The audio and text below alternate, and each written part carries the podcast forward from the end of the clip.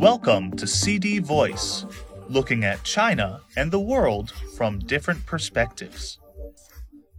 Chinese astronauts on the Shenzhou 14 mission have started carrying out their first spacewalk, also known as an extravehicular activity, which is scheduled to finish early on Friday morning, according to the China Manned Space Agency. Mission Commander Senior Colonel Chen Dong opened an extravehicular activity hatch on the Tiangong space station at 6:26 p.m. on Thursday, Beijing time, and then floated out of the station. He was followed by female crew member Senior Colonel Liu Yang, the agency said in a news release. It was the first spacewalk ever conducted by Chen and Liu, both of whom are on their second space journey. The other team member, Senior Colonel Cai Xuzhe, stayed inside the station to support their operations, the release said.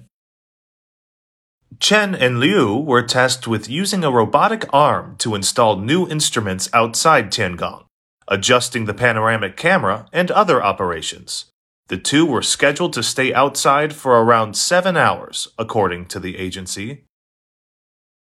It was the first time that astronauts have used the Wentian Space Lab's airlock cabin to make preparations for and then carry out a spacewalk. Crew members of previous flights used the airlock cabin on the Tianhe core module to support spacewalks.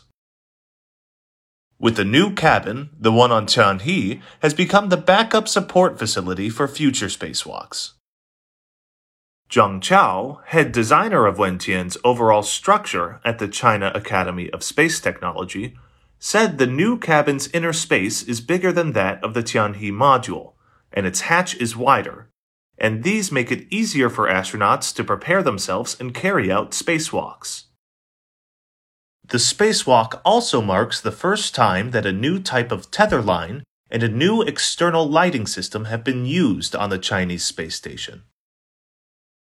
Pang Zhihao, a renowned observer of China's manned space flights, said astronauts would verify whether the new airlock cabin works well to support spacewalks. It must be more comfortable and convenient for astronauts to use the new cabin for their spacewalk because the section was specifically designed to support extravehicular activities, he said. As soon as the astronauts opened the hatch, they must have seen the beautiful scenes of the mother planet, as the hatch is always directed towards the Earth, Pang said. Pang, who was a senior researcher at the China Academy of Space Technology, said the spacewalk was also intended to demonstrate the capabilities of the robotic arm on the Wentian lab. Chen and his teammates had spent 88 days in orbit as of Thursday and have conducted a series of tasks such as arranging cargo, testing equipment, and conducting scientific experiments, the space agency said.